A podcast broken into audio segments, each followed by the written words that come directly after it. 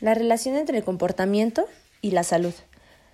Los datos que se han recabado de la epidemiología es que todos los seres humanos padeceremos alguna enfermedad crónica a lo largo de nuestras vidas. Esto dado por el comportamiento del ser humano que se ha ido desarrollando a lo largo de las últimas décadas. El comportamiento saludable debe definirse como un comportamiento específico de la salud, y este se adquiere y se aprende desde la niñez. Esto va dando la idea y es muy cierto el dicho que los buenos hábitos se adquieren desde niños, aunque creo que también se puede ir adquiriendo a cualquier edad. Para esto no hay una edad correcta ni un impedimento que logre hacer que tengas un buen balance en tu vida. La salud como proceso implica la identificación, la atención, la práctica, el mantenimiento y un buen desarrollo. Esto tiene una relación entre el cuerpo y la mente, con el objetivo de ser y tener una buena salud biopsicosocial entre la conducta y la salud debe enfrentarse como un proceso y no como un estado definitivo del ser humano.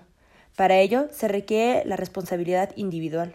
Es sano y es un buen ejercicio poder identificar las variables de las cuales es función el estado saludable, los factores de la salud, la seguridad y el bienestar de manera cotidiana. Esto para llevar una práctica y poder definir las áreas que queremos mejorar, siendo constantes con el bienestar al que queremos llegar.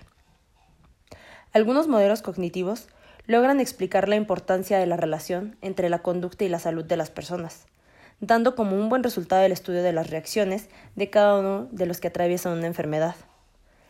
A la salud no se le contempla como algo que debe ser estrictamente visible o estudiado en presencia y con origen, en lo que realmente le puede estar pasando a nuestro cuerpo.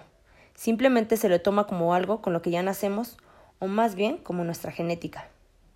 Se puede establecer que entre la conducta y la enfermedad hay una gran conexión entre la activación fisiológica del individuo y el funcionamiento de su sistema inmunitario, esto llegando a involucrar varios sistemas de nuestro cuerpo. Sin embargo, algo que no podemos dejar atrás es poner atención y tratar a la salud como lo que es y como lo que nos define para una estabilidad salud mental. La debemos tratar desde un principio, esto considerando primordialmente los factores psicológicos y o sociales en los cuales estamos dirigiendo nuestras vidas. Con ello, podemos ir modificando este estilo de vida, enfocándonos estrictamente en la prevención antes de tener que estar padeciendo alguna enfermedad, donde cualquier momento no podremos revertir la situación en la cual nos estamos encontrando. Si bien podemos definir la salud por sus cualidades y no como un estado permanente, no es una escena que se logra congelar en el tiempo y no hay vuelta atrás. Es un proceso de adquisición que se logra apegar en las estrategias de aprendizaje. Algunas veces se imponen métodos o estrategias, con una disciplina estableciéndola como un hábito, pero lo más importante es el comportamiento de la salud, que debe enfocarse como un proceso de diferentes factores, momentos y contextos para referirse a los comportamientos saludables, ya que sea para la mente y para el cuerpo, con la finalidad de considerar y mantenerla como un estilo de vida algo que nos haga sentir plenos y tranquilos tanto en la salud como en la mente.